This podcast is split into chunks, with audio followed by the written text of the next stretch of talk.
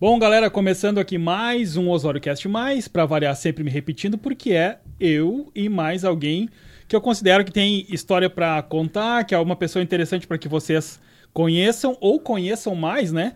E dessa vez eu tenho o prazer aqui de receber o Eduardo Biak, seu Eduardo, doutor Não. Eduardo, aí tem várias nomenclaturas, mas para o pessoal já entender, vamos, vamos direto na pergunta que eu sempre inicio aqui, que a galera tem uns que dizem que é uma pergunta difícil, que tal aí? É.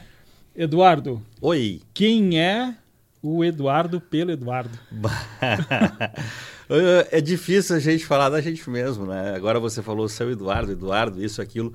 Sabe que uma das, das minhas incógnitas, assim, o que que eu fico pensando, qual é o meu apelido dentro da empresa lá? O que, que que aquela turma deve, como é que eles me chamam? Eu não sei, eu não sei, já, já pensei diversas coisas, mas eu não tenho ideia do que que eles falam. O Eduardo, o Eduardo acredito que é um cara legal, um cara que eh, por mais ruim que a gente possa estar, a gente está sempre se motivando, sempre querendo estar tá bem. Eu acredito ter, um, vamos dizer assim, uma pessoa que tem uma empatia com, as- com os outros. Eu gosto de me, me relacionar bem.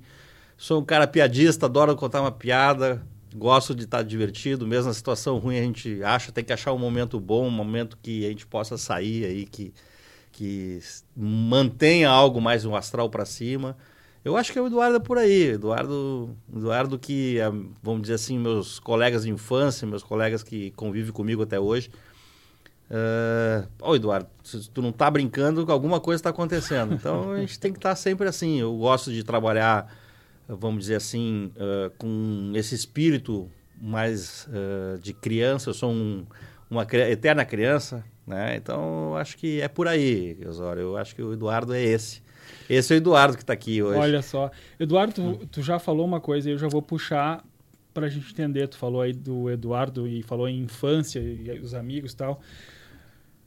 Onde é que rolou essa infância do Eduardo? Hein? Onde é que do- o Eduardo é de Santa Maria, não é de Santa Sim. Maria? Como é que é a tua história, Eduardo? Olha, eu nasci, na realidade, eu nasci em sou de Santa Maria, nasci de Santa Maria, nasci na Rua do Rosário, ali eu, uh, quando eu era, meu pai e minha mãe moravam ali numa casa ali, um pouco adiante da, da Igreja do Rosário, na Rua do Rosário mesmo. Ali eu nasci, depois com cinco anos mais ou menos acabei indo para morar no, no Pampa, edifício Pampa, na esquina da, da Floriano Peixoto com a Niederauer. Uhum. É isso ali, esse o famoso Pampa, do lado do. do, do, do- é, eu acho que. Não, não, não é centenário, ali do lado é o. Ixi, agora me lembro mais. Mas era o edifício Pampa. Aí o pai construiu uma casa ali na Fernando Ferrari, esquina com a Conrado Hoffman. Hum. E eu acabei indo para lá com meus seis, sete anos de idade, acabei indo para esse local. E olha, fomos uns aventureiros ali, não tinha quase nada em volta, né? E aí a gente tinha poucas casas, uma das casas do meu amigo de infância, é o Paulinho, que trabalha comigo lá, já morava a- ali, a gente acabou ah, se divertindo. E aquela época era, era, era um mato, um mato por tudo, só tinha edifício da, da base aérea ali, os edifícios dos militares. Aí a gente morava por ali, né? Eu- eu andava muito de bicicleta, gostava muito de bicicleta. E aquele tinha muito campinho, né? A Uhum, gente uhum. batia a bola nos campinhos com pé descalço, cascalho, era uma coisa muito louca. E ali onde estava no aonde estava hoje onde é hoje o McDonald's ali, tem um Sim, tem um córrego Tem um ali, córrego né? ali, Tem aham. um córrego. isso. Aquele córrego era limpinho. Eu já cheguei a pegar um lambari ali uma vez Olha ali ali, negócio. Quando eu fui pra lá, lá, quando logo que a gente foi pra lá. E andava muito de bicicleta e gostava de jogar bolita, né? As brincas, as verdas. Era isso, era mas o melhor era a bicicleta mesmo. A gente se divertia bastante. O, o Paulinho, o Paulinho sempre teve as melhores bicicletas, BMX e tudo mais, e eu só BMX, sobrava as bicicletas que as minhas irmãs passavam para mim. Então, a minha beleza de bicicleta era uma Caloi, Caloi dobrável, sabe? Uma que tinha uns guidãozinhos assim para cima, assim. Então, tu andava meio, meio esquisito, mas era ali aquela bicicleta. E a gente voava as tranças por ali, a- a- ali que nós fazíamos a- as nossas brincadeiras, nossas artes. Eu era meio arteiro. Ah, era sempre, É? sempre, sempre, sempre. Tenho arrebentado o joelho, pé, mão, quase perdi meus três dedos da mão. Assim Mas foi minha, assim foi uma loucura do, do- de, Então- de criança. Na época tu conhecia bem aquele metiolate que hoje o pessoal não tem ideia Oh. do que que era, né? Nossa. Aliás, é aquela frasezinha tranquila, né? Que arde, É. que arde cura, É. que aperta segura. E assim a gente ia passando com aquela, com aquela dor de, de, de, de machucado, tava sempre a- a- lanhado. Os meus dedos são assim, né? Eu tenho 10 dedos na mão, graças a Deus, era para ter menos 3 dá 7, era para ter uns 7 dedos na mão. Tem, tem os 10 ainda, mas tudo talhado, tudo pendurado.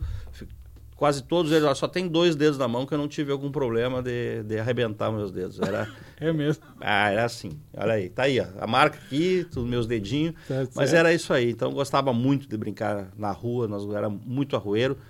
E era muito interessante, né? Porque a gente saía, a gente estudava de manhã, eu estudava de manhã, e aí chegava em casa, e de tarde, saía de tarde e voltava tardinha, à noite para é. casa. E os pais a gente não sabiam nada. Aonde estava fazendo arte. Então a gente era bom porque tu podia fazer arte, ninguém ficava sabendo, ninguém registrava nada, entendeu? E esse era muito interessante. Aí tinha o Paulinho ali, tinha o Albuquerque, o Alexandre Albuquerque, que a gente estava sempre pegando, pregando peça nele. Tinha o Pete, na frente de casa tinha a família Ulerbach, o Odorice, do lado ali de casa tinha. Chegaram, isso tudo chegaram depois, viu? E, eh, o seu Robson, o professor Robson da, da, da odontologia, com a Clarice, com a Patrícia. E aí a gente tinha essa turma ali que fazia bagunça pelo, Ah. pelo redor. Tu falou ali, tu falou em escola, né? E aí tu tá nesse ambiente aí cheio de amigo e tal. O, o Eduardo era um cara dedicado na escola? A escola era o terror também. Olha, eu, o que, que eu vou dizer uma coisa? Eu, eu estudei bem até a sexta série, eu vinha estudando super legal. Quando chegou na sexta série, pum, rodei. Aí tive que rodar e eu queria. Muito interessante, naquela época de rodar tinha, tinha a possibilidade de você fazer um. Lá no Centenário, eu estava no Santa Maria, no Centenário tinha uma recuperação nas férias, sábado, do- e foi- que era direto no janeiro e fevereiro, para tu recuperar, fazer prova e não perder o ano. Chorei, implorei, implorei, fiz de tudo que o pai aceitasse que eu fizesse aquilo lá. Ele disse: Não, tu rodou, eu acho que você está muito cedo mesmo. Vai voltar a estudar no mesmo colégio, com as mesmas pessoas em volta, tu vai de novo.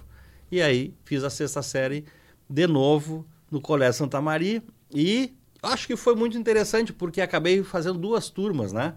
Porque a Sim, turma que a de- a, a turma que anterior- foi adiante e a turma que eu a que a passei passei a, conviver. E aí eu tive foi interessante porque comecei a ter essa essa ligação com a turma de cima e a, e a minha turma. E aí eu acho que aumentou o leque de amizades. Eu acho que foi muito interessante. Gostava muito de jogar futebol, nós jogava na seleção do, do professor Paulinho, né, o irmão Paulo Wildner. E aí ele, ele tinha uma seleção de futebol, mas os meus amigos eram os craques e eu era o cara que levava a bola, ficava sentado no banco.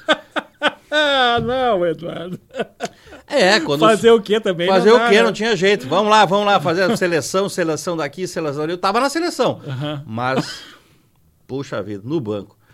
Acho que eu passei muito tempo no banco, aí foi refletindo bastante. Aham. Então nós temos aí o Leonardo Romano, como craque de bola, Marcelo Beteca, craque de bola, o Marcelinho, Marcelo Vargas, hoje ele é coronel do Exército, irmão do, do, do- do nosso coronel Vargas aqui, também é Vargas, é, craque de bola. Poxa, todo mundo craque de bola. O Eduardo era coitadinho, só esforçado. Não tinha jeito. Mas até que jogava direitinho pela lateral É. direita. Eu gostava É, muito da lateral, direita. Não, tá bom. Eu jogava estilo Valdomiro, quando o Valdomiro começou a jogar futebol, se ninguém sabe. Ele baixava a cabeça, saía correndo, cruzava, chegava a terminar o campo e ele saía com bola e tudo. Era mais ou menos assim. Estilo Ah, Valdomiro. mas tá uma início- referência boa. Estilo Valdomiro no início de carreira, né? Até falo em Valdomiro porque É, aí tá mais um certo. algo, né? Mais torcedor do Colorado, torcedor do Sim, Esporte sim, sim. Clube Internacional, gosto do Internacional, sofro com o Internacional, vibro com o Internacional e me dá alegria e tri- tristeza como todo time de futebol. Falando nisso, Eduardo, tem dois, dois pontos que tu tocou aí. Um, eu vou deixar um pouquinho, depois a gente vai retomar ele. Mas vamos, já que tu chegou no, no Internacional, tu é aquele cara que o dia de futebol tu, tu para tudo pra ver? Já- Ou, ou, é- ou dá só aquela espiada e fica acompanhando pra, Entendeu? Na hora que dá, alguém dá um grito, tu dá uma espiada. Como é que. Não, eu gosto de olhar futebol. Eu gosto, gosto do futebol. Gosto de assistir, assistir partidas de futebol. É, é, muito interessante, porque a gurizada de hoje, eu vejo para o meu filho como acompanho muito o futebol europeu. Né? Eu acho até que daqui mais alguns anos aí, muito próximos, já a galera vai ter dois times de futebol. Uhum. Vão torcer para dois times. Não vai ser só mais um time do coração. Vai ser um time do coração aqui mas vai ter um time lá da Europa. Está mais, tá mais acessível, né? Até pela facilidade hoje de você ter a, a, uhum. as informações, acompanhar, ver, assistir as partidas né, da Europa.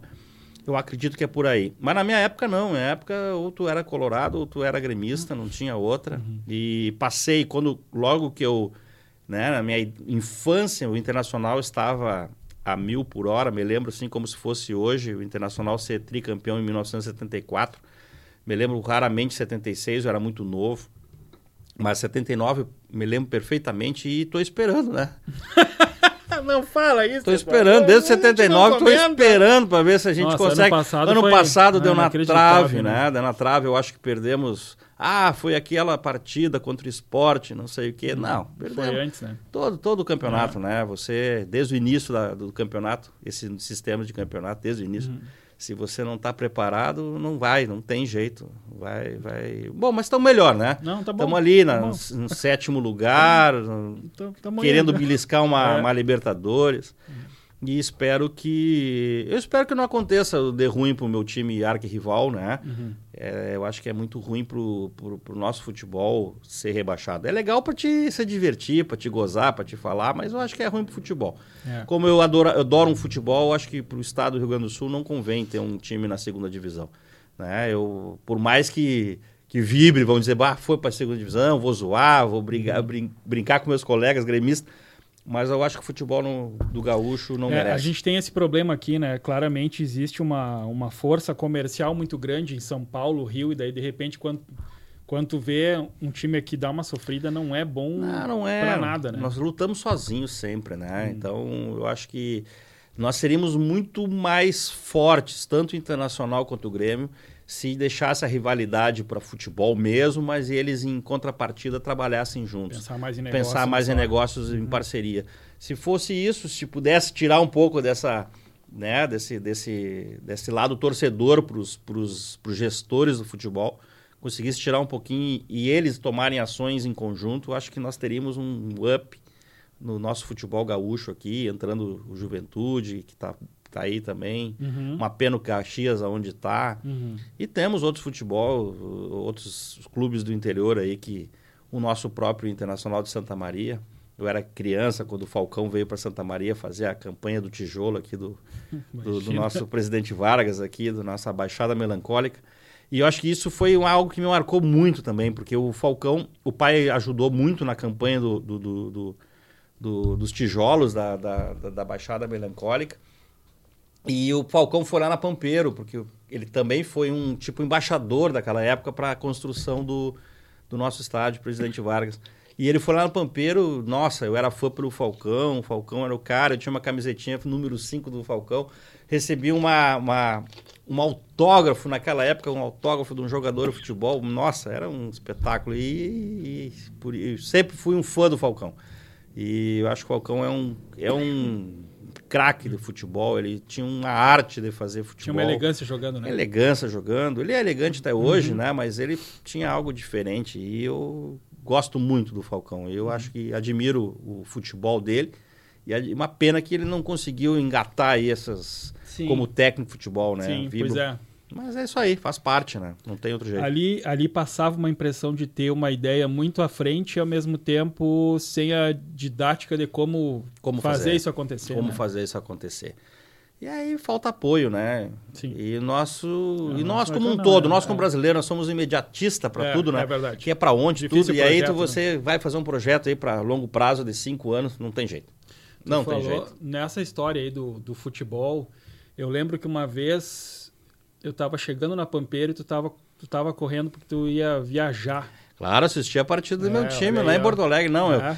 você me perguntou, você para pra ver o jogo? Paro. Paro pra ver o jogo. Se tiver um joguinho em Porto Alegre, puder ir, vou a Porto Alegre, sou sócio internacional. Eu e meu filho somos sócios. A Débora tem uma cadeira também. Vai a família, programa familiar. Eu, a Débora. Legal. Eu, a Débora e o Pedro vamos pro estádio Beira Rio, vamos lá gritar, vamos lá se divertir e torcer pro nosso time. É, tendo futebol, tô aí numa expectativa que libere novamente o, o- o público. Mas, pela regra, vai ser no máximo 2.500 no Beira Rio. Não vai dar para ir. Então, com Sim, certeza, sim, vou sim, ter que esperar muito mais tempo ainda para poder retomar. assistir a retomada. Né?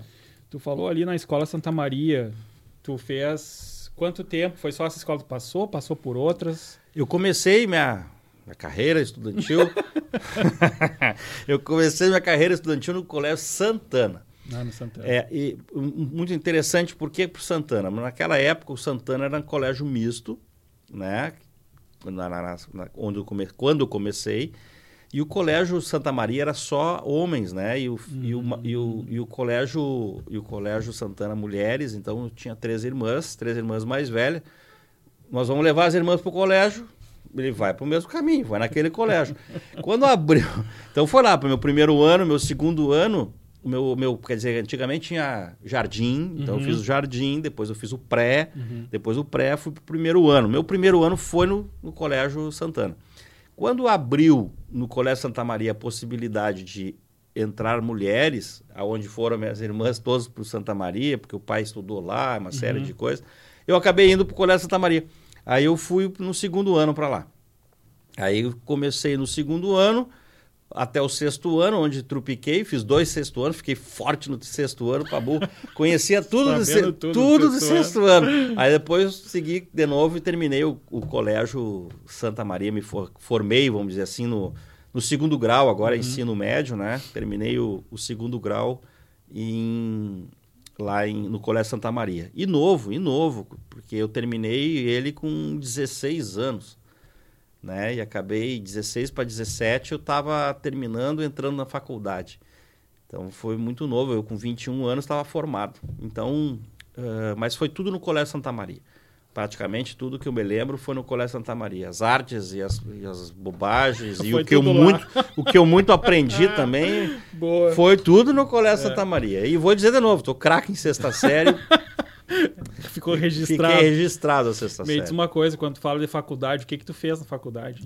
Eu fiz administração de empresas, né? Aqui Eu- na Federal? É, eu, eu, na realidade eu não passei na federal aqui na primeira vez, Uhum. né? Também, né, não deu também. O cara estudava para burro, mas não teve jeito de passar. Aí, o é que, que aconteceu? Essa foi muito interessante, Claudio. Isso é uma passagem muito legal.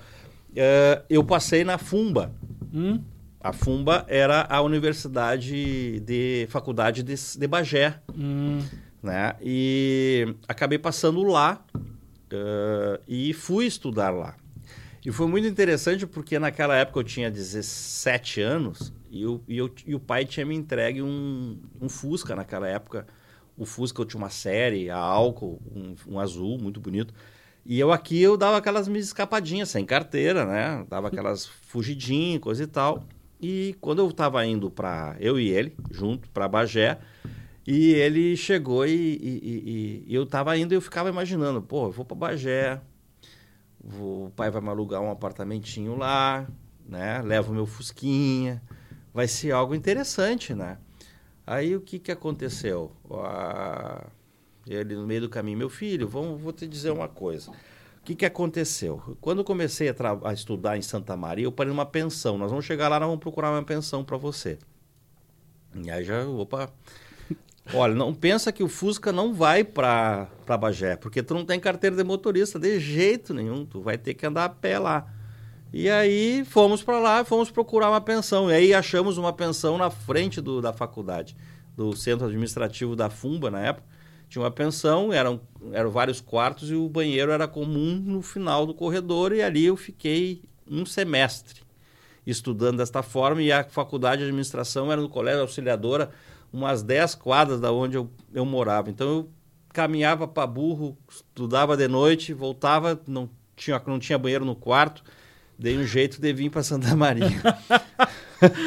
Ah, Aí eu vim para a faculdade de Santa Maria, vim para a Universidade Federal de Santa Maria, acabei eh, terminando a faculdade, faz, eh, fazendo a, me formando em administração de empresas e logo depois fiz uma, uma, uma, uma especialização em gestão empresarial também pela Universidade Federal de Santa Maria. Gestão. É, a, a minha especialização em gestão empresarial. Gestão empresarial. Como, como gerir uma empresa. Tá certo. Quando tu falou lá atrás, e por isso que eu falei que eu ia retomar, tu citou teu pai. Sim. Né? Claro. E aí tu citou ali. É, como é que era como é que era esse pai, Eduardo, hein? Como é que esse pai chegou e falou assim, bom, essa sexta série aí, né? E agora tu já deu um, um exemplo aí da história, ah, não vai ser bem assim como tu tá achando pai lá em Bagé. Era, pai era, era ferrenho, meu velho. O pai era forte, o pai exigia muito da gente, uhum. né? E, e, eu me lembro uma vez, porque a mãe deixava pro pai, né? Coisa ruim, deixava pro pai. eu me lembro uma vez que eu que eu aprontei, a mãe veio para bater em mim e disse: Não, quando teu pai chegar, que tu vai ver só que é bom para a história.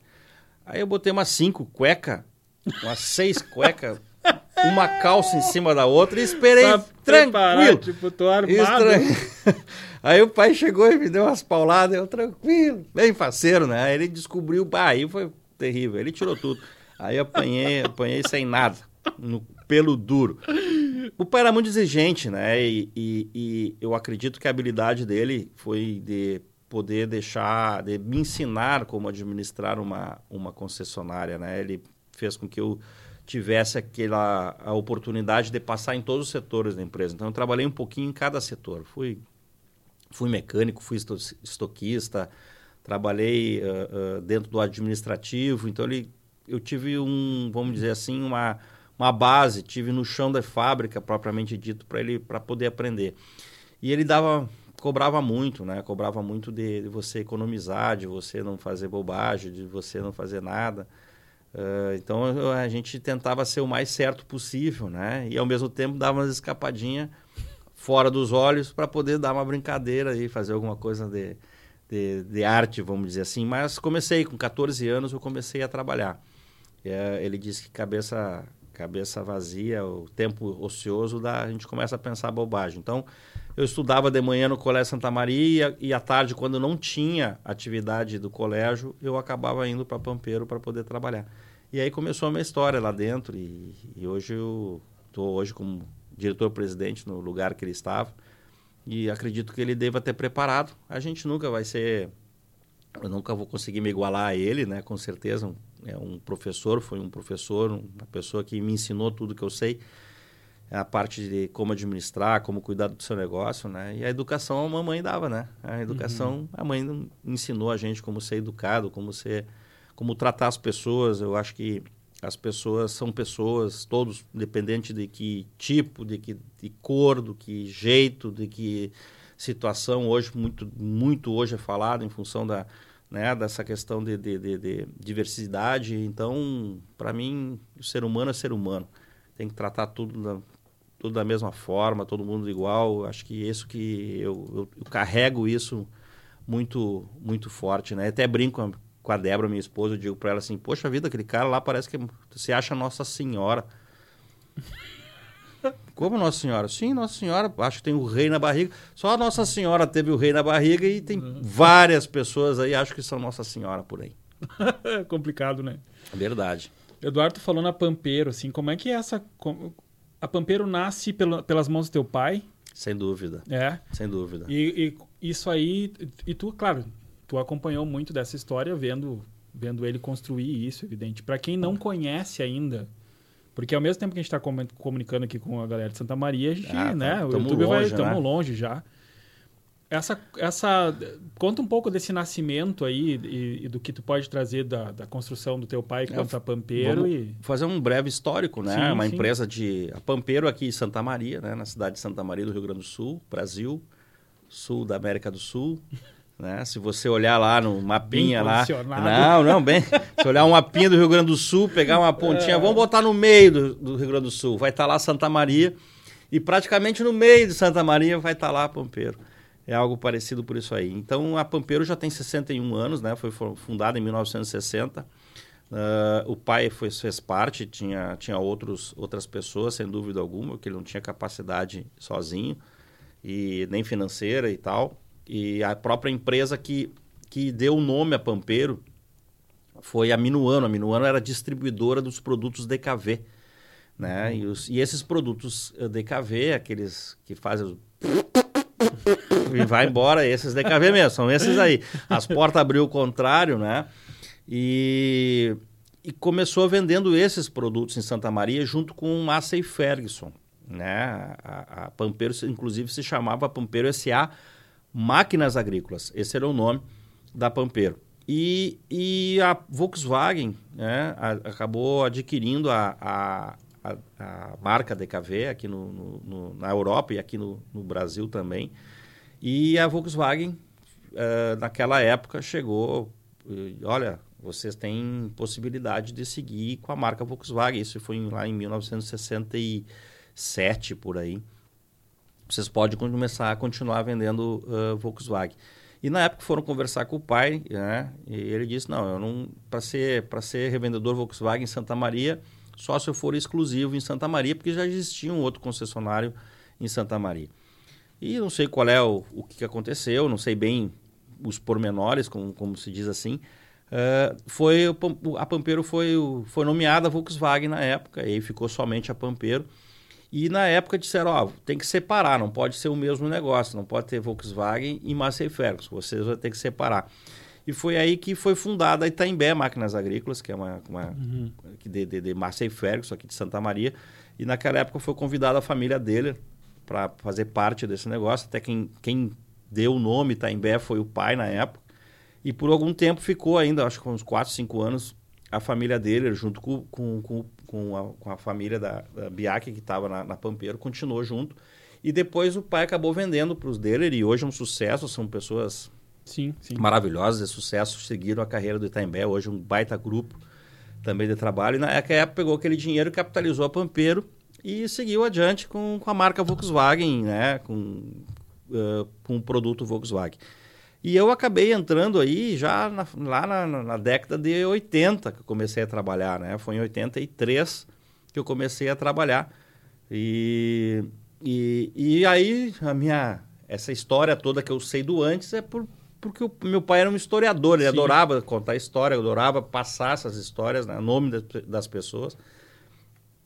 E aí eu comecei a trabalhar desde 83, aí tu vê, de 80 até agora já são 30 e, 36 anos aí que eu, que eu tô já trabalhando na atividade do, da, da Pampeiro.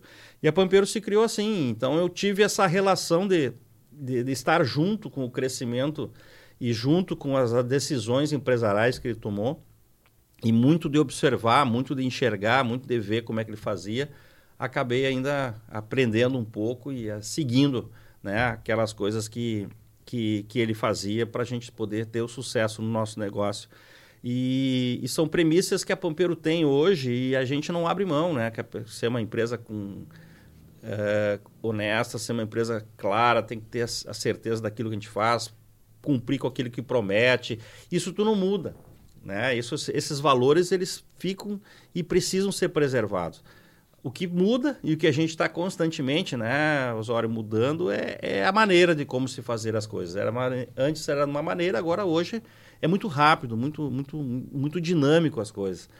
E aí a gente procura parceiros também, o caso do, do da Osório, Osório Agência Osório, não sei se tu conhece, depois te apresento, é, um cara muito legal. Ah, depois e, ouvi falar meio mais e, ou menos. E, e, ele também nos ajudou né, a entrar nessa nova realidade da, da marca Volkswagen junto com a Pampeiro no mercado que passou a ter mudanças muito drásticas e uma pandemia que surgiu aí que, que a gente está enfrentando de tudo que é forma. Pois né? é. Eduardo, como é que é como é que é para um gestor que tem uma empresa do tamanho da, da Pampeiro e para quem não conhece, para quem conhece tem noção e às vezes até acho que para quem conhece não tem a noção do tamanho que é.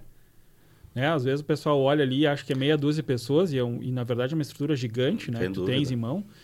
Uh, como é que é para um gestor ter que lidar com um processo desse que foi a pandemia sem tu ter referência de, do que fazer? Perfeito. Né? Porque daqui a pouco surgiu e tu olha para trás assim, cara, não tem referência, ou seja, eu tenho que temos que, que buscar alternativas, né? E eu acho que também muito das pessoas que estão junto com a gente, eu acho que, uh, o, que, o, que o que leva a empresa para frente é o seu quadro de pessoas que estão dentro da empresa. E nós vínhamos, né, antes de surgir uma pandemia, e foi quando assumi em 2015, uh, definitivamente, a, a, a Pampero, de 2015 até 2019, antes de chegar a pandemia, 2020, antes de chegar a pandemia, nós já vimos num processo de reestruturação, uhum. né? um, um processo de mudança de cultura uh, de como nós temos que preparar para o futuro. Algo nesse sentido, né? Nós já vinha buscando algo que se pensava, ah, mas vender por, por, por telefone não se vende, vender por internet é muito difícil. E nós já estávamos buscando esse caminho. Eu acho que nos ajudou muito Uh, é exatamente nós já vinhas, já vínhamos fazendo certas reestrutura, já. reestruturação, já vinha trilhando certas coisas. A estrutura também já tá, vinha sendo diminuída em função da, da, das mudanças de, de, de, tecnologias. E aí entrou uma pandemia, né? E aí você tem que ter pessoas que te ajudam a pensar e tem que ter um momento de refletir e pensar. E um momento que eu mais refleti e pensei foi no momento que eu fiquei dentro de casa, quando faz, obrigaram a todo mundo a fechar as portas. Uhum. E a gente lá dentro, pensando em casa, fazendo. Depois vou ter que contar o que, que eu fiz para passar o tempo.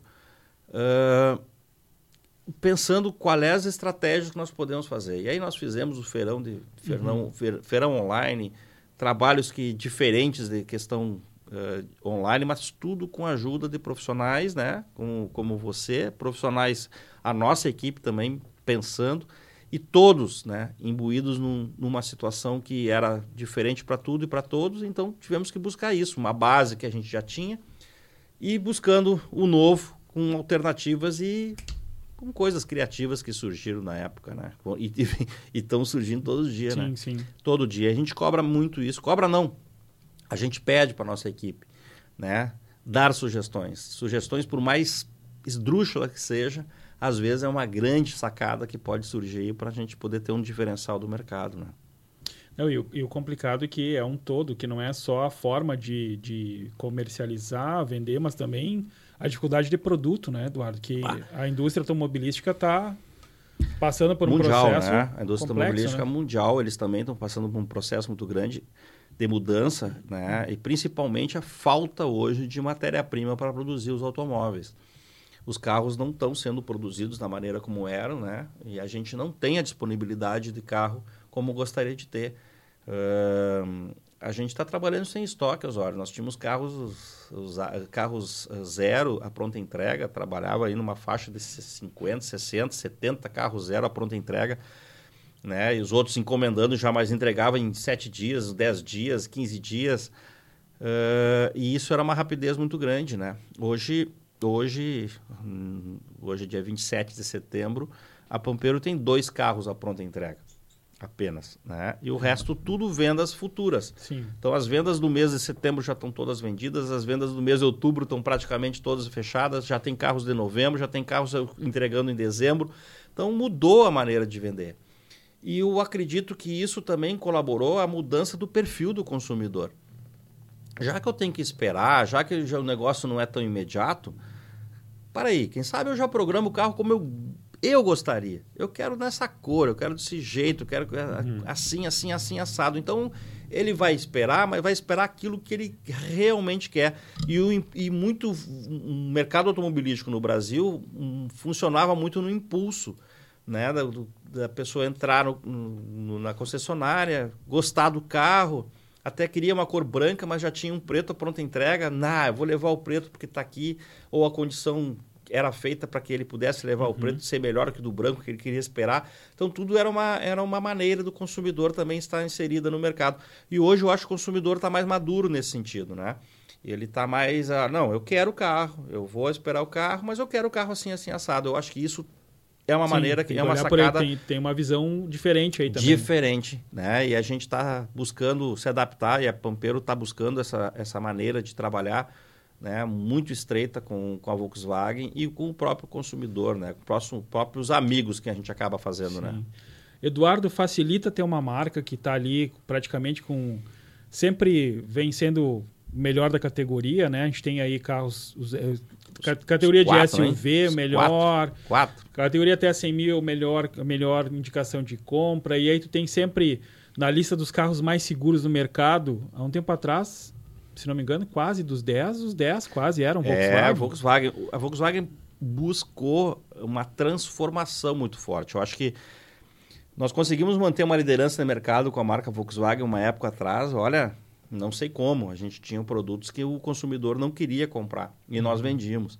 Né? Hoje a Volkswagen, com a, acho que a entrada do, do novo Polo, que em 2017 foi uma mudança, foi um marco para a Volkswagen, um marco para a rede de concessionários da mudança do perfil da Volkswagen.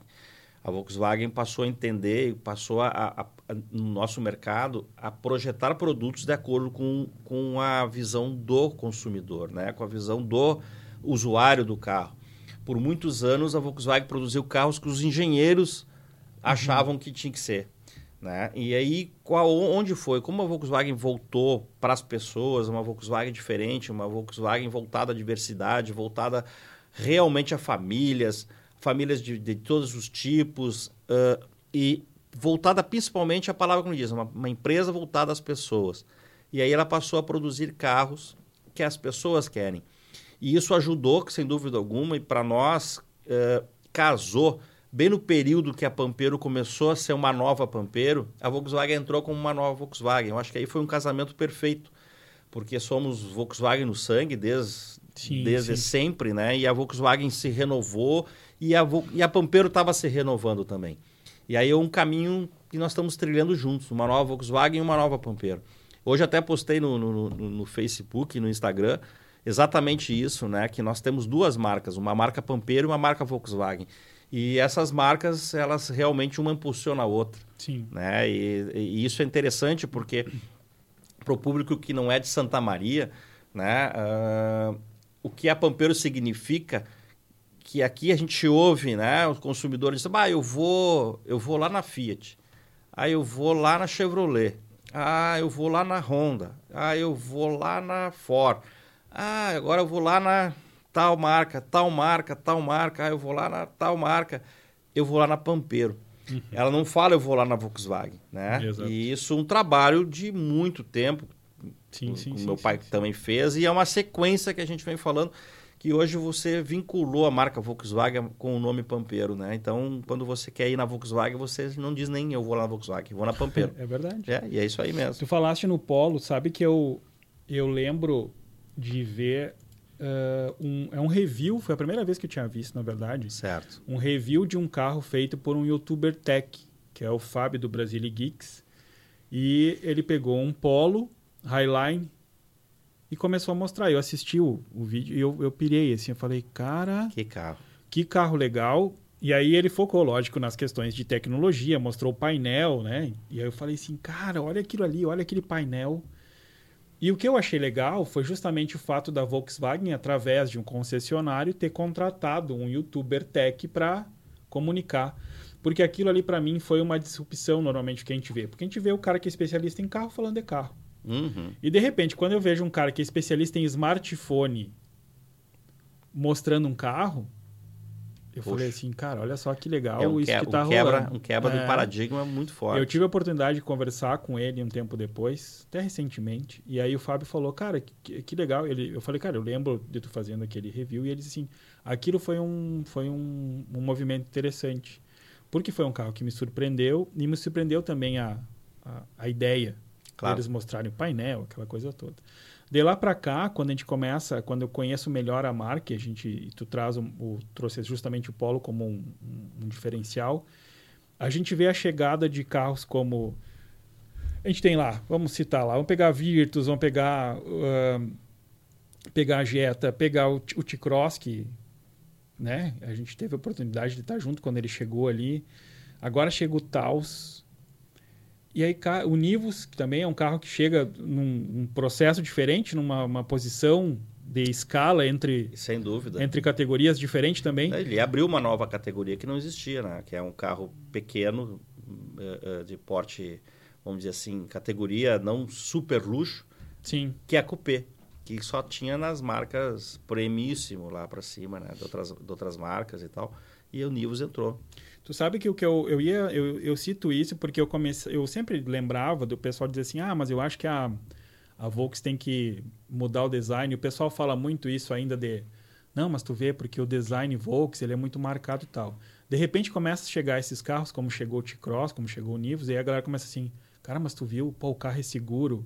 Ou seja, daqui a pouco a entrega, o benefício ele é tão é, diferenciado que a galera começou a, a, tirar essa barreira que eles tinham claro. e perceber essa evolução de design, de segurança e tudo mais nos carros. Eu estou trazendo isso da marca porque, evidentemente, que apesar de um, de um, de um ano complexo, e tu falaste muito a respeito de, de ter a Volkswagen no sangue e tal, deve ser legal, né? Trabalhar com uma marca assim que tu olha e fala assim, cara, meu produto é... É. Com perdão da palavra, meu produto é foda, né? É bom, é gostoso, claro que sim. E, e, e, a gente consegue transmitir isso, esse prazer, essa porra, é legal. Legal mesmo, tá? Uma marca dessas inovadora, voltar a ser inovadora novamente. E a equipe vibra com isso também, né? Então, isso ajuda bastante em processos de transformação da empresa, você ter produtos agradáveis e produtos que hoje são procurados, né? O Nivo se o Nivus buscou um público jovem aí que vem uhum. buscar o Nivus. Ele vai uhum. lá e diz: olha, esse é o carro. Esse é o carro que eu quero. O, aquele jovem mais aventureiro que gosta de pedalar, gosta da bike no final de semana, gosta de viajar para poder depois curtir uma bike, puxa, busca o T-Cross assim, direto, direto, direto, né? E agora uma família um pouquinho maior entrou, chegou agora o, o Taos, né, nessa jogada. Então o Taos, o Nivus, o T-Cross são carros que estão assim, nossa. E quem gosta de um sedã gostoso, o Virtus é um baita sedã. Uhum. E não podemos falar do, do ícone que começou essa transformação toda, que é o Polo, né? E o uhum. Polo vai sofrer uma transformação muito legal. Vai ter um... Buscando o novo, se alguém quiser já ter uma referência, dá uma olhadinha do novo Polo na Europa. É o que está se preparando uhum. para chegar no Brasil aqui. Aquele design é um... Olha, vai ser um carro, um carraço, né? E isso é muito gostoso. Poxa, é muito gostoso. Eu é lembro, muito gostoso é, e até é... você pega as pessoas assim, ó, anda num Volkswagen para você ver o que é um Volkswagen hoje. Sim. Né? O que, que é um Volkswagen hoje? E a questão de, de segurança. Poxa, eu tenho no pátio da empresa lá uma T-Cross que sofreu um acidente. Né? O carro destruiu completamente. Né? Tem um, a gente consegue enxergar o dispositivo de segurança, o motor caiu não, ele não invadiu, ele bateu de frente com uma caminhonete e o motor desce e vai para baixo. Para não, não invadir o cockpit. Ele não invade, ele não invadiu. E mais, as quatro portas, o carro está destruído, as quatro portas abrem para poder salvar as pessoas e tirar as pessoas dentro do carro. Isso é questão de segurança que a Volkswagen não abre mão. Né? Então, você. As pessoas já estão olhando para isso também. Poxa, qual é o bem mais precioso que existe hoje? Né? É a minha família. Sou eu, minha esposa, meus filhos. Poxa, eu vou para a estrada num carro que não me dá segurança nenhuma. Poxa, será que não, minha vida, minha família não tem valor? Será que eu não posso pagar algo mais para ter uma segurança?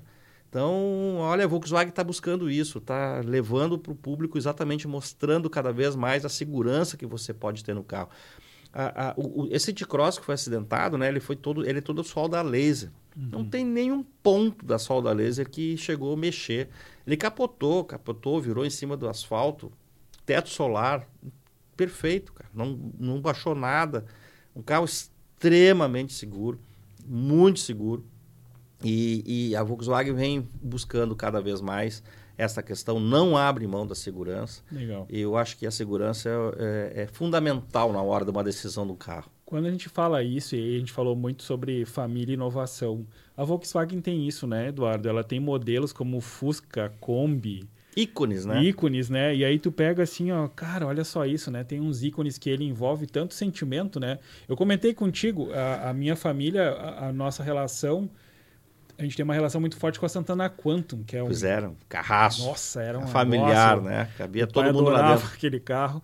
E aí a gente olha para trás, muitas pessoas, assim como eu, têm histórias com a Volkswagen, né? De, de olhar, lembrar. Nós tínhamos um, um grande amigo da família, que é, hoje não dá mais para fazer isso, mas ele tinha cinco filhos.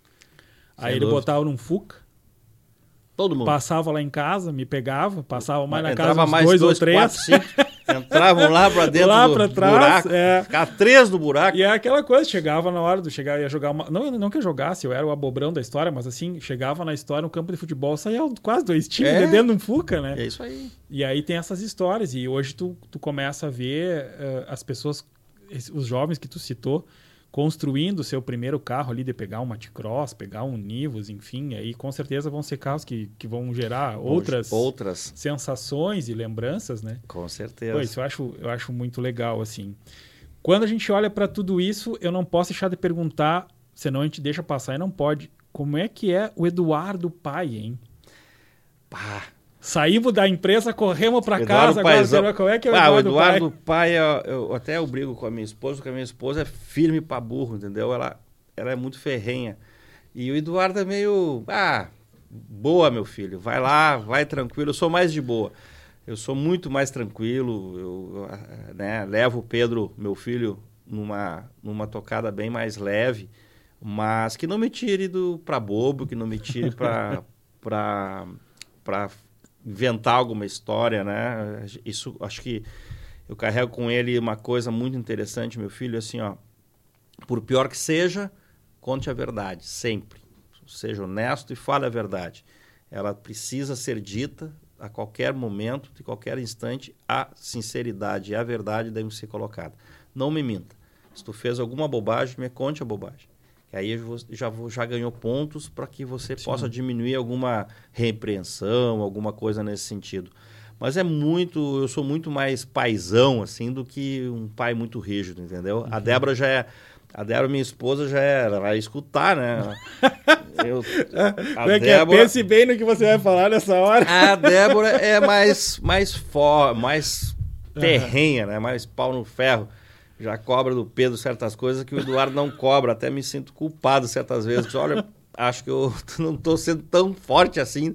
Mas é, mas eu acho que o equilíbrio, né? Sim, sim, sim. É o equilíbrio dela ser mais firme a, a- a- e o Eduardo ser mais um paizão, é- as coisas se, se equilibram, né? E, e aí, eu acho que o pai, pai Eduardo, o pai mais paizão, mais bobalhão, tô sempre brincando com ele. Eu, eu chego no quarto, tô sempre brincando, sempre falando uma bobagem e, e toco, por exemplo, bato no braço dele e aí, aí vou lá, bato, bato no braço de novo. Ele, "Pa- Para, pai. Eu sou brincalhão mesmo, gosto de brincar, tô sempre brincando, enchendo o saco pra caralho, encho o saco dele pra caralho. Tu vai ver só, né? tu, eu te encho e vou continuar te enchendo o saco, não adianta. E, e, ele, e ele fica pé da vida, e aí, tanto que esses tempos ele disse, pai, eu, pai, tu é um doente, pai, pai, tu não para de me incomodar, cara. E eu sou assim desde a hora que eu levanto, Cláudio. Viu, Osório? Eu, eu levanto a mil, eu levanto com disposição, levanto. E ele levanta emburrado, cara. O cara fechado, emburrado. Eu, eu vou levar ele pro colégio, fico incomodando ele, fico cutando na perna, cutuco no braço, cutuco aqui. Vamos, vamos, vamos lá. Pai, recém acordei, pai, me deixa. E eu vou continuar fazendo isso aí, Pedro. Eu vou te incomodar. E eu, é essa diferença nós temos. Ele se levanta sempre. brrr, e eu tô sempre bem ligado, totalmente ligado. Tu sabe que o. Eu acho que é o, é o professor Clóvis, o filósofo, que ele fala que tem as pessoas que são normais, que acordam emburrada, e tem aquelas pessoas que têm que ter um pacto com o capeta, Eu acho. que acordam a fim de pilhar todo mundo, e já com a Cara. pilha ele fala, cara, aquilo não é normal. Cara, é verdade. Eu acho que eu nasci com essa história do capeta aí. Porque eu já levanto empilhado, já É. levanto, levanto muito pilhado. E, e é legal. Mas é isso aí depois do banho, tá? Antes de tomar o banho. antes de tomar um banho, tá meio assim É. devagar. Tomar um banho, parece que encheram de energia a bateria. e o pai, pai, pai Eduardo já começa a incomodar o Pedrão. Tá certo. Quando a gente olha para esse lance familiar e tudo mais, o que que tu faz para passar o tempo, Eduardo? O que que é uma coisa, tirando, claro, já falou do futebol aqui, Ah, né, gosto do nosso futebol, Inter. gosto, gosto de olhar um futebol. O que mais que o Eduardo Torço curte, pelo meu internacional. Agora, nesse domingo, nós tivemos uma partida com o Bahia, ganhamos 2 a 0 muito bonito. Até foi uma piadinha muito interessante, né? Disse, Pô, foi um placar interessante para os gaúchos. Veja só, fizemos sete gols e somente levamos quatro. Né? Isso aí foi muito legal. Foi muito legal. Foi, o Juventude fez dois, o Inter fez dois e o Grêmio fez dois. Não, foi dois. Dois, dois, dois. Foram quantos? Ah, não, a Juventude fez três, foi sete. E, e, os, e os gaúchos tomaram só quatro gols. Então, então tudo legal. Uh, o Eduardo gosta de passar o tempo. O Eduardo tem uma coisa que eu faço, acho que você não sabe. Eu sou um cara que gosta de fazer plastimodelismo. Não sei se tu já. Sei o que, que é. Pois é, eu gosto de. É mesmo? Ah, eu, eu, eu, chego num sábado de tarde, fico contando para chegar o sábado de tarde para poder sentar lá e começar a montar meus kits, né? Tenho minha cabine, tenho meus, meus, meus aerógrafos, minhas pinturas, faço minha pinturazinha. Estou terminando um avião, agora estou começando um navio. Um, um, mas navio não, um, um veleiro. Estou começando a fazer um veleiro agora. Então, eu quero ver se. Ah, que legal. E quero ver se fica. O, na, o, o, avião foi um saco. Eu, digo, eu brigo com a, com a, com a Débora, eu digo, Débora, eu, eu arrumo um troço e quebro o outro. Eu passo, aí eu ajeito um lado, quebro o outro. Aí leva mais tempo. Você pode levar três, quatro meses para fazer alguma coisa, eu levo oito meses, porque eu, eu arrumo um lado e, e estrago o outro. Mas isso aí me passa o tempo bastante. Né? Eu gosto de caminhar, eu, eu todos os, os finais de semana eu e a Débora saímos para caminhar, usamos um clube que tem aqui em Santa Maria, Clube Recreativo Dores. A gente vai caminhar de manhã ou de tardezinha, no final de semana. Gosto de caminhar, gosto de tomar um café e gosto de fazer meu plástico modelismo. Pô, isso aí é muito legal. Isso aí é, é, a minha vida entra ali e começa uhum. a, a, fazer e esquece, né? Esquece o resto, limpa a cabeça para começar a Viu, Pedro? Para começar de manhã cedo, já empilhando. Ei, Pedro. Eduardo, não dá para não falar. Agora tu falou de plástico modelismo e tem relação também. Tu tem uma coleção ali no teu escritório. Tem. Né? Tem meu Batman lá, meu, Batman, meu Coringa. Tem, um, tem, uma, uma estante de, de carros também. Tem, tem uma estante total de carro, né? Muitos carros, acho que deve ter uns 400 e poucos carrinhos lá. Uh, que eu fui juntando, até porque sou apaixonado por carro, mas tem moto também. E tem o Batman, Michael Keaton, né? Keaton, uhum. de, de 1989, né? O filme com... Que tá voltando, por sinal, vai, vai aparecer no filme do Flash, já confirmado. Viu só? E... Que legal essa... Muito legal. E o, o Jack Nicholson era o... Coringa. O Coringa, né? Uhum. Então, tem o Coringa, tem o Batman. Já tem o, o, o, o Inspetor Gordon, que já é de uma nova, uma nova era, porque eu não consegui o Inspetor Gordon daquela época, uhum. até porque o artista não era muito... Sim, sim, sim né? E tem uma nave da, do Star Wars, né? Sou também tarado por Star Wars como você. Gosto muito. Acho que. E... Hã? O pessoal nem sabe ah, disso. eu vou ter que abrir o jogo. Depois vou ter que vir aqui fazer um, um Eduardo mais, que aí é eu conversando com o Cláudio, para ele poder falar um pouco dessa história de, de, Star Wars, né? Ele, ele, se, ele, ele vira um Coldplay, aí ele se veste, ele participa dessa, dessa história toda. Uh, eu acho que Star Wars foi algo que, que começou também como eu era garoto e me marcou muito, né? E consegui levar isso para o Pedro. O Pedro também é uhum. é tarado pelo Star Wars. Tem os bonecos do Star Wars, tem o Yoda, tem os Stormtroopers. Stormtroopers, uhum. E tem o, o Obi-Wan, que ele é apaixonado pelo Obi-Wan.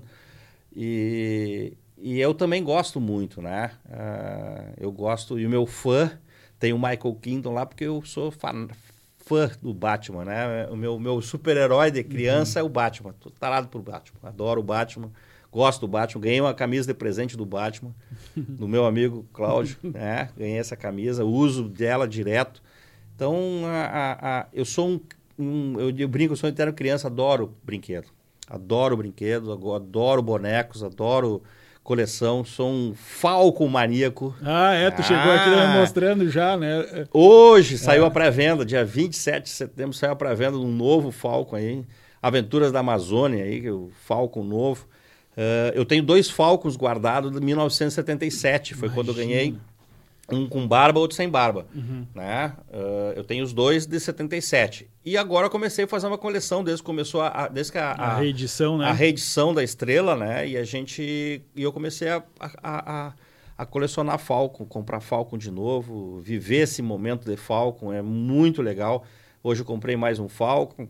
Eduardo, e tem uma estante é... que eu estou preparando uma estante para poder botar todos os meus Falcon à vista. Olha que né? legal. O Eduardo, quem não sabe, o Eduardo chegou aqui hoje, a primeira coisa ele falou assim: ó, olha esse Falcon aqui, tá, tá vindo. É, foi mesmo. É. Eu vibro com essas coisas, né? Legal. Eu, eu sou um perigo de noite, né? Com, com, com o Mercado Livre.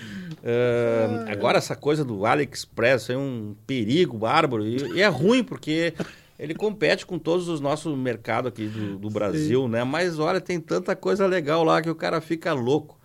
E é um perigo, eu tenho que me segurar. se, se não tiver a dona Débora do lado ali, daqui a pouquinho vai o cartão, vai o cartão. Não, não, segura. Segura, senão daqui a pouquinho aparece mais uma caixinha. E eu brinco com isso, porque eu tenho uma secretária lá na Pampeiro, que é a Joana, e a Joana, cada vez se Eduardo, uma caixinha. Eu, ai, pai, eu sou que nem uma criança. Os olhos brilham assim, ah, chegou mais uma caixinha.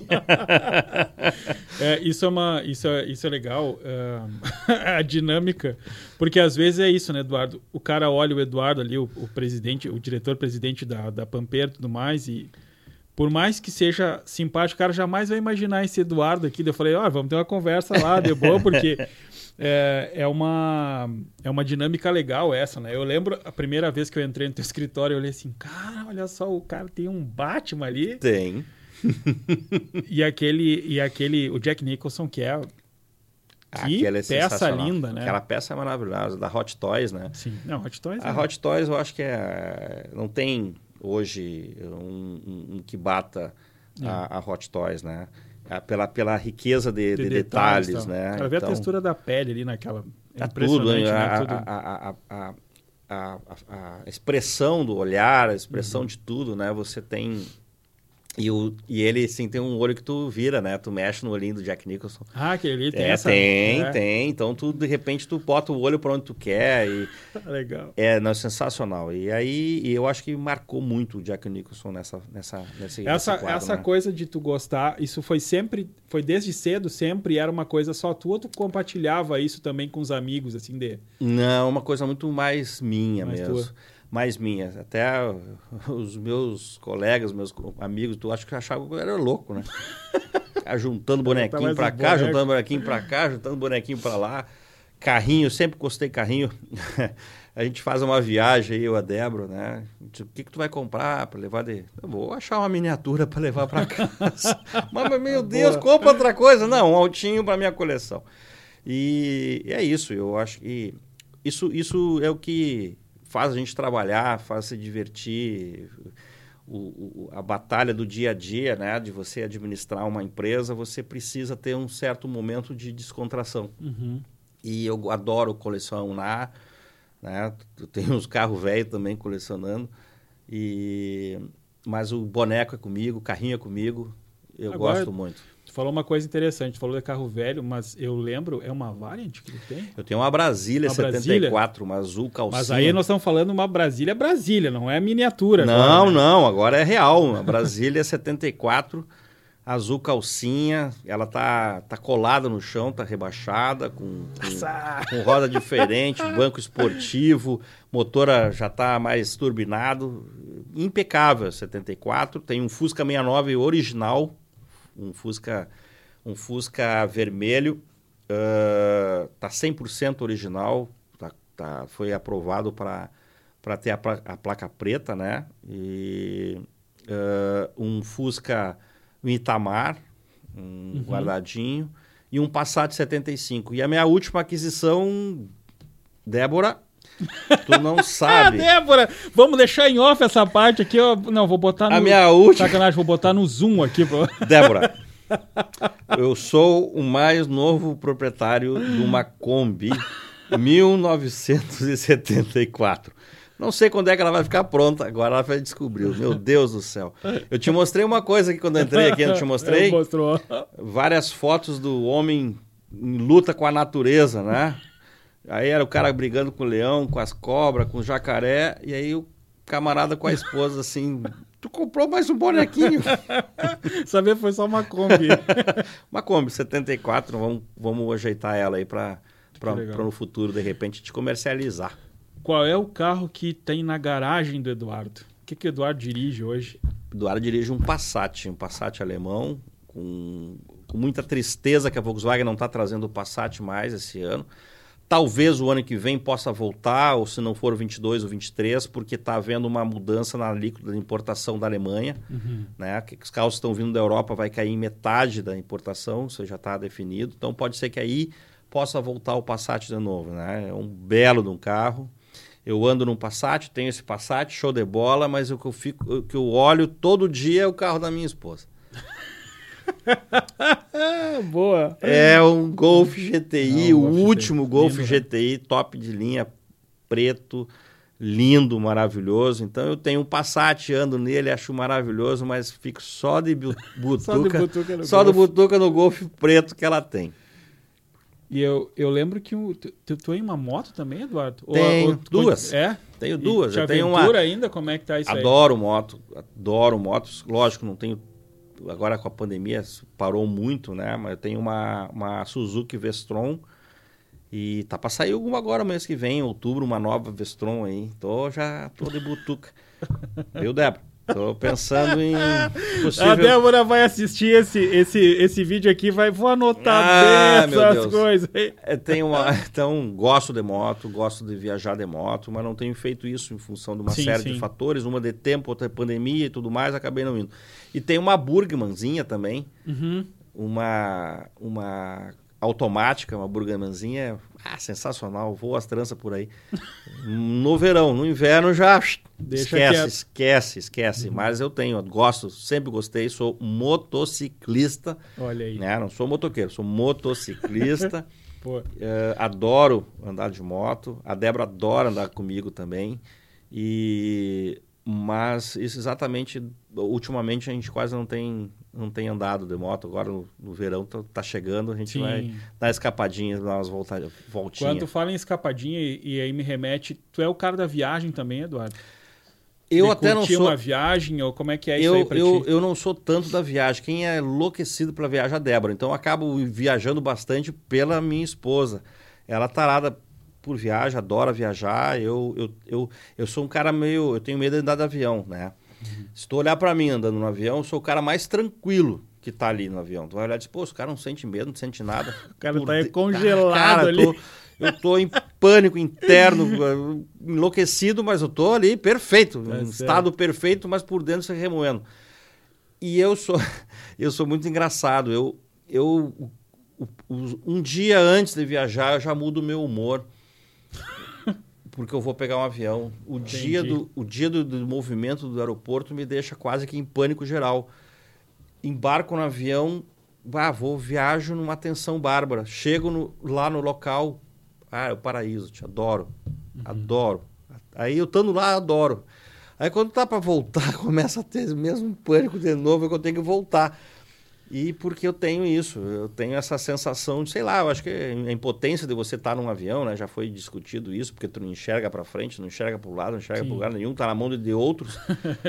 Mas é isso aí, é isso aí. Mas viajo tranquilo. Se me olhar no do avião, tô super tranquilo. Quais por são- fora. Quais são os, de- os destinos que o Eduardo já. que, que pra ti marcou, assim, do que tu. Ah, eu acho que a minha viagem de Lua de Mel foi a viagem mais marcante, né? Foi uma baita viagem, 21 dias pela, pela Espanha e pela França, Ah, que legal. né? E foi algo assim maravilhoso, porque quando foi em 1998, quando nós fomos viajar, eu e a Débora, e o dólar estava 1,20. Ah, saudade desse tempo. um real e vinte. Então, praticamente, eu fiz a viagem toda, né, desses 21 dias, com quase um por um. Imagina. Eh, eu tenho, hoje, tenho certeza que eu não conseguiria fazer o que eu fiz, de parar em hotéis, só hotéis cinco estrelas, viajar de classe executiva, 21 dias, com, com motorista, com tudo que... Cara, se eu multiplicar hoje vezes quase Ah, sim, 5,50 imagino. É aí, né? é outra realidade. Então, essa viagem marcou muito. E todas as viagens, assim, eu e a Débora, a gente curte bastante, né? A gente adora, adora viajar, tanto aqui, aqui perto, quanto mais longe, como fora do Brasil. Tivemos, graças a Deus, a capacidade eh, financeira para isso, e a oportunidade de poder conhecer outros lugares. E a Disney, né? A Disney, eu sou um, como te disse, sou uma criança grande. Se eu pudesse ir para Disney sempre, todos os anos, eu iria. E eu acho que a Disney tem algo interessante que assim, ó, toda criança no mundo tinha que ter a oportunidade de, de conhecer aquilo lá. Realmente aquela, aquela, aquela, aquele parque de diversões é, é muito legal. É muito legal mesmo e eu me divirto muito. A Débora se diverte também. A gente vai parar de virar criança, então Sim, é uma coisa que, que marca bastante. Muito, muito, muito. Mas ah, o que mais marcou e que a gente carrega assim foi a nossa lua de mel. A lua de mel eu, eu, eu viajei com a Débora de lua de mel e, e levei um monte de papelzinho. Certo? Vale. Então eu dava vale. Quando chegava de noite moído dentro do quarto, caminhando o dia inteiro, o que, que tu ia fazer? Dormir, né? Aí eu dava um papelzinho. É verdade, tu sabe disso, né, Débora? Eu dava vale pra volta. Quando a gente voltar, a gente faz alguma coisa. Lá, lá a gente tem que ter tempo para isso, para aquilo. Não dava, levantava de manhã cedo, caminhava o dia inteiro, chegava de noite e ia dormir. Sim, imagina. Aí eu dava um papelzinho. Ó, vale.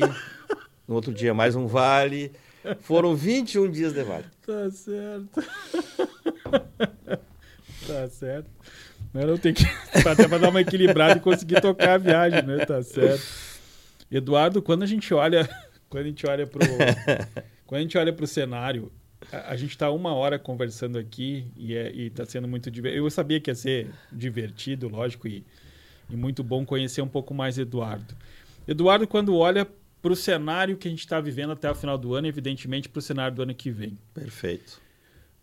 Uh, provavelmente, não querendo te dar a resposta, mas são visões diferentes, né? A gente olha aquela realidade do mercado, pela experiência que tu tem, tu já imagina o que, que pode vir real de economia e o que se esperar, mas ao mesmo tempo tem aquilo que tu. a expectativa de, ah, mas eu preferia que acontecesse, ou tem esperança que aconteça de tal forma. O Eduardo é um cara esperançoso, assim, mas ou tu é um cara que tu olha assim, não, eu já sei que vai ser de tal jeito, então não vou nem criar muita, muito projeto e sonho em cima é, disso. Eu, eu sou um mais, mais realista, assim, né? Eu já, nós já temos uma projeção para o ano que vem. Aliás, eu, eu, projetava este ano de maneira totalmente diferente do que nós estamos enfrentando. Né? Nós terminamos um ano com plena pandemia, uhum. com fechamento de, de, de, de, empresa, não poder abrir, fecha, abre, fecha, abre, como se abrir uma latinha e fechar uma latinha, abrir a empresa, fechar a empresa. Era uma esculhambação total. Sim. Que é, vou dizer assim, com toda seriedade, eu acho que só os políticos entendem algo isso, de abrir e fechar uma empresa. Um empresário, não, se eles fossem empresários, eles não pensariam da maneira como pensam de abrir e fechar uma empresa assim como tão fácil. Não né? houve regra nenhuma, né? Era uma loucura. Era uma loucura total, então tem que estar... Tá era assim, era... Tu te preparava uma semana, mas na semana que vem tu já, já tinha que mudar a tua estratégia.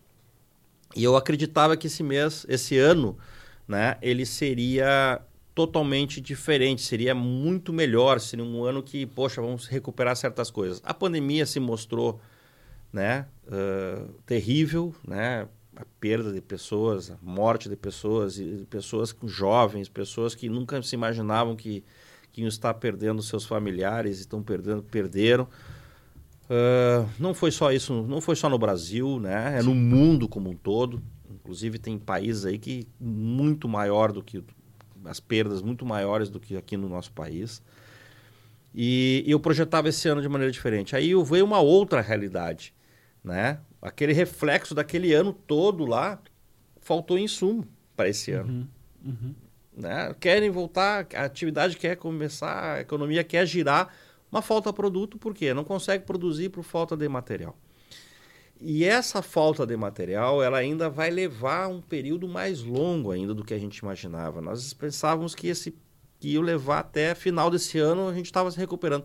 Mas não, as previsões são todas só que vai até o todo o primeiro semestre do ano que vem.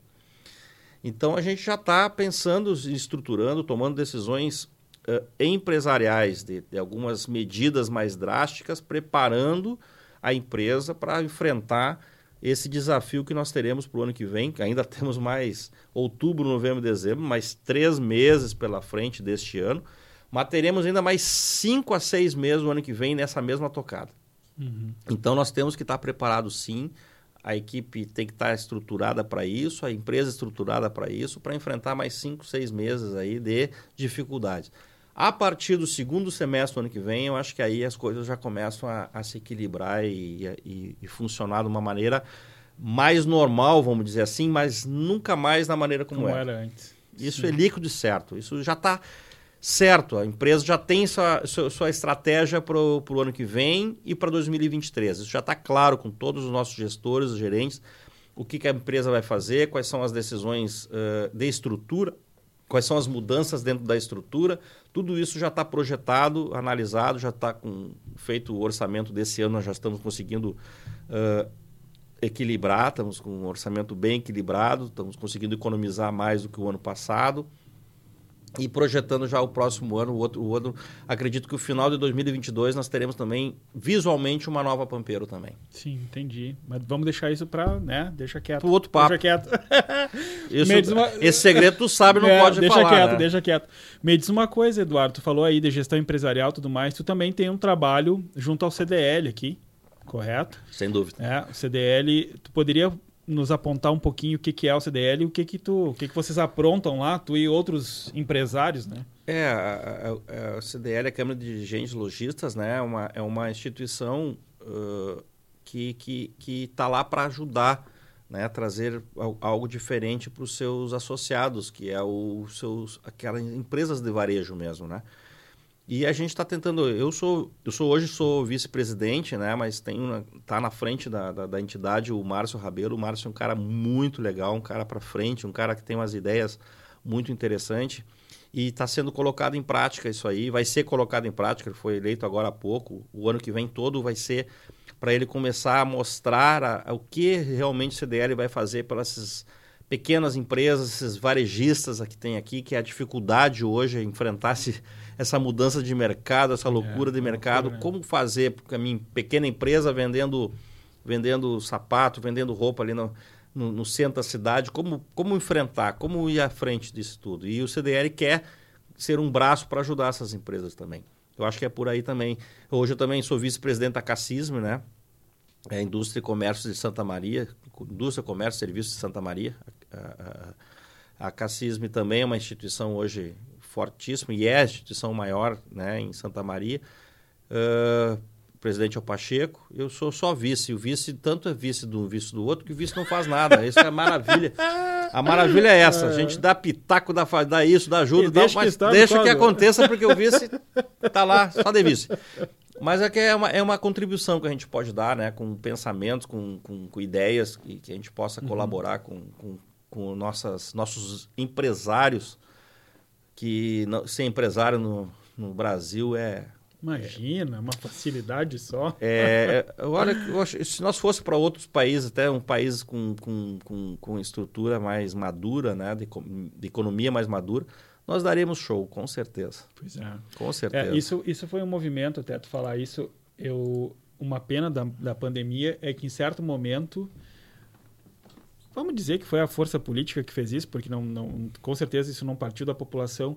Para mim foi assustador quando a gente viu a força política colocar o empresário como bandido na história, né? Que criar um, um atrito que um não atrito existia. que não existia. Até pelo contrário, né? Era para era para ambos terem se apoiado. Isso foi uma Fizeram uma, pena, uma cisão, né? né? Fizeram uma cisão, jogaram a culpa para o comércio, jogaram a culpa para os empresários, jogaram a culpa uh, uh, sei lá, sabe, é, é difícil de, de falar porque nós, empresários aqui no Brasil, ainda somos taxados, né, por uma série de algumas pessoas que não têm conhecimento, que nós somos os, os ah, o cara é, tem isso, tem aquilo, uhum. porque rouba, uhum. né? É, muita, uma grande maioria acha que lucro é feio, ter lucro é uhum. feio. Ah, não posso ter lucro. Como não? Você trabalha para você ter lucro.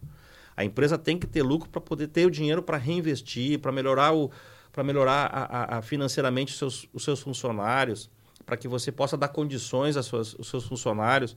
Sem dúvida alguma, é aquela pessoa que botou o dinheiro, o risco do dinheiro ali, abrindo as portas todos os dias, é um risco. Você, Sim. toda vez que abre a porta para receber um público, você está hoje tendo riscos de tudo que é forma. Então você tem que ter o teu capital que você investiu lá, tem que ter o retorno do seu capital. E isso não é feio. Não é feio. E, não, e tu sabe, Eduardo, contribuir contigo nesse aspecto, isso é muito cultural do brasileiro, não é só de, da visão do para olhar um empresário dessa forma. Eu conversei há poucos dias com uma professora do curso de publicidade e ela comentando que a geração que chega ali, muitos, quando eles começam a falar da venda, do lucro, né, que eles vão trabalhar para gerar comunicação para atender empresas que precisam de Perfeito. lucro tal, que o pessoal tem aversão. Aí eu falei, cara, publicitário que não quer fazer a galera vender é meio estranho. Não tem como. Claro que com o andamento da faculdade, conforme vão amadurecendo e compreendendo o que, que é mercado, o que, que é capitalismo, o que, que é processo, por que, que precisa ser de tal forma, vão entendendo que faz parte da engrenagem de tocar o mundo, né? Mas isso é muito louco aqui no Brasil, né? A gente não é ensinado a, a, a entender as empresas, a entender negócio, a investir, a empreender, não, né? Não tem nada, o né? brasileiro que empreende é meio... Não, vai no peito na raça, né? Eu, eu sou um homem, vamos dizer assim, abençoado, né? Por Deus. Teve um pai que fez um, um, algo e, e, me deu capacidade para eu continuar essa atividade. Então, só aí eu já sou, já sou uma pessoa uh, uh, extremamente uh, felizarda por isso, né? Mas quantos e quantos começam do nada, né? Começam uhum. e olha e começam sem base, né? Uhum. Sem experiência nenhuma, sem vão adquirindo a experiência no, no dia a dia e são taxados, ah, porque vai ter sucesso é taxado, ah, ele deve ter passado a perna em alguém, Sim, ele deve ter feito é. alguma, é. sabe? É uma coisa muito muito ruim. Então por mais que a gente trabalhe honestamente né, nesse país, a, a grande maioria trabalha honestamente nesse país, às vezes os, os, as, a minoria que, que, que, trabalha desta forma, sonegando imposto, sonegando isso. A nossa atividade hoje é tudo é substituição tributária, não, não tem como. É, o imposto é retido na fonte. Então já está pago o imposto, né? Se eu quiser dar a mercadoria, eu Sim. posso dar, o imposto já foi pago. Sonegar o quê? Não tem, não tem o que sonegar. E isso hoje quase todas as, as, as atividades estão assim. Né? Então a, a, a, o brabo é isso, é o complicado é isso, é você dar o seu melhor e ainda ter pessoas achando que você está sendo está uh, passando a perna em alguém para estar tá tendo sucesso, sim, né? Sim. Esse é o ruim, esse é, é o ruim. Né? A gente não está passando a perna em ninguém, pelo contrário. A Pampeiro, graças a Deus, e aí pode a minha equipe dizer o quanto a, a, a, gente se esforça para que aquilo lá, que a empresa tenha esse perfil de família, entendeu? De que as pessoas que estão lá dentro fazem parte de uma, de uma grande família, família Pampeiro. Você passa maior tempo do, do teu dia dentro da concessionária, dentro da empresa lá. Então você acorda de manhã, às vezes mal fala com a esposa, depois passa o dia inteiro falando com o teu colega. colega. Sim. É, você tem que se sentir bem. E é o que a gente trabalha nas nossas reuniões, no nosso dia a dia, no nosso bate-papo. Olha, se por algum motivo te passou na cabeça que, puxa vida, eu tenho que ir lá trabalhar naquele lugar, vamos acertar, vamos, vamos procura um, um, tu, curtir a tua vida em outro lugar, de outra maneira, mas deixa as pessoas que curtem estar aqui. Então a gente trabalha forte isso aí dentro da empresa, né, para que as pessoas que estejam lá estejam de bem, estejam com vontade, com dedicação, com, com carinho, se dedicando para que o sucesso da empresa deles também. Sim, sem dúvida. Né? É a empresa deles que, é, que a gente tá, nota isso. Né? São empresas de todos que estão lá dentro, né? Porque de lá sai o estudo do seu filho, de lá sai a aquisição, de lá sai a compra da casa, de lá sai a compra do automóvel, de lá sai as suas viagens, o seu passeio, a sua, a sua economia. Da onde? De lá. Então tem que me dedicar né, à empresa. E esse é o perfil que a gente busca para os nossos, nossos uh, funcionários que estão lá dentro. Né? Então, a família Pampeiro, eu digo com orgulho porque eu tenho certeza que eles tão, vão ouvir e vão ter certeza naquilo que a gente está falando. E é bom o seguinte, eu já vou deixar um recado aqui, a família Pampeiro, é bom que eles venham curtir esse vídeo. Ah, com certeza. É. Quem quiser dar dislike pode dar também, né? Sim, não gostou. Não gostou fazer o quê, né? Faz parte. Faz parte. Sempre tem. É, sempre não. É, é, Como é, já, já dizia Jesus Cristo, sempre vai ter um é, Judas na jogada, né? né? Não tem outro jeito. sempre vai ter um Judas, sempre vai ter o beijo, o é. beijo traidor. Mas isso é na, da natureza, por isso que foi escrito desta forma, né? Foi relatado dessa forma que tem aquele que vai negar, tem aquele que Sim, vai, é vai trair, tem aquele que vai fazer isso, vai fazer aquilo. Está muito bem uh, representado. representado. na vida é. de Jesus Cristo, né? E eu digo, uh, cara buscou Uh, a paz, buscou a harmonia, buscou. E os caras mataram, crucificaram, botaram a coroa de espinho. Então, imagina, é. até com Jesus Cristo fizeram isso, o que, que somos é. nós é, mortais aqui, é. né? Eduardo, eu te pedi uma hora e meia do teu dia, estamos chegando a uma hora e vinte aqui. Eu queria que tu. Bom, a, a, gente já sabe, né? A Débora já tem então a lista das tuas novas compras, que ela não estava comunicada, já está já tá sabendo. Tô liquidado. Eu não é... vou falar nada, eu vou dizer, ó, tu assiste. Deixa quieto. Deixa, deixa quieto. quieto. Tu assiste é lá e aí você. Lá. Eduardo... ela, ela é possivelmente pode dar um dislike é, lá. Ela vai dar um dislike. é, eu vou pedir para te deixar aí uma, uma mensagem aí pro pessoal, ou ter despedido da forma como tu quiser Primeiro, quero agradecer demais a tua presença aqui. Realmente estou muito eu. honrado de estar aqui. Não, de tu estar eu aqui, né? De Eu poder gosto, compartilhar contigo. Ah, obrigado. Eu te falei desse projeto aqui no ano passado, quando eu comecei ele, assim, ó, tô com vontade de fazer isso aqui. E aí chegou a pandemia, esculhambou tudo, mas felizmente agora ele tá, Chegou. tá acontecendo. Eduardo, então, a, é, como é que a câmera da, a câmera da verdade tá para ti aí? Hum, Não, eh, obrigado, né, Cláudio? Obrigado pela oportunidade, obrigado de poder ter um espaço para falar um pouco mais de quem é o Eduardo, né? Eh, mas o que, que eu posso dizer? E isso carrego, a Débora sempre me ensinou, né? Minha esposa, firme. Tenha seus sonhos, né? Coloque os sonhos, coloque a sua cenourinha ali na frente, busque ela incessantemente que você vai conseguir atingir. Mas vai aparecer no meio do caminho diversas dificuldades. Todo mundo vai querer te puxar para trás, vai ter muita gente querendo te derrubar, amigo que a gente achava que era amigo não é. Isso é igual para todo mundo, mas a gente tem que ter fé, coragem, determinação. Muito trabalho, muita economia, né? e, e, e, e ter a esperança que tudo que você está buscando você realmente vai conseguir. E sozinho não somos ninguém. Precisamos de pessoas ao nosso lado, precisamos de companheiros e pessoas. Temos que delegar coisas para as pessoas fazerem, acreditar nas pessoas. Temos que acreditar nas pessoas. Até se, se a gente, se eu, por exemplo, não acreditasse nas pessoas, eu não poderia ser um empresário, não poderia ser uma pessoa que tivesse uma empresa. Teria que ter uma, uma empresa individual, eu trabalhando e só. E acabou. Então acredite, coloque foco, determinação, vontade de chegar onde quer, muito trabalho, sem dúvida alguma, nada se consegue. O sucesso só vem antes do trabalho, é no dicionário. Não tem jeito, tem que trabalhar. Ah, e economizar. Economia é fundamental para que você possa ter. Ah, saber como gastar, quando gastar, dar o passo de acordo com a, a perna possa dar.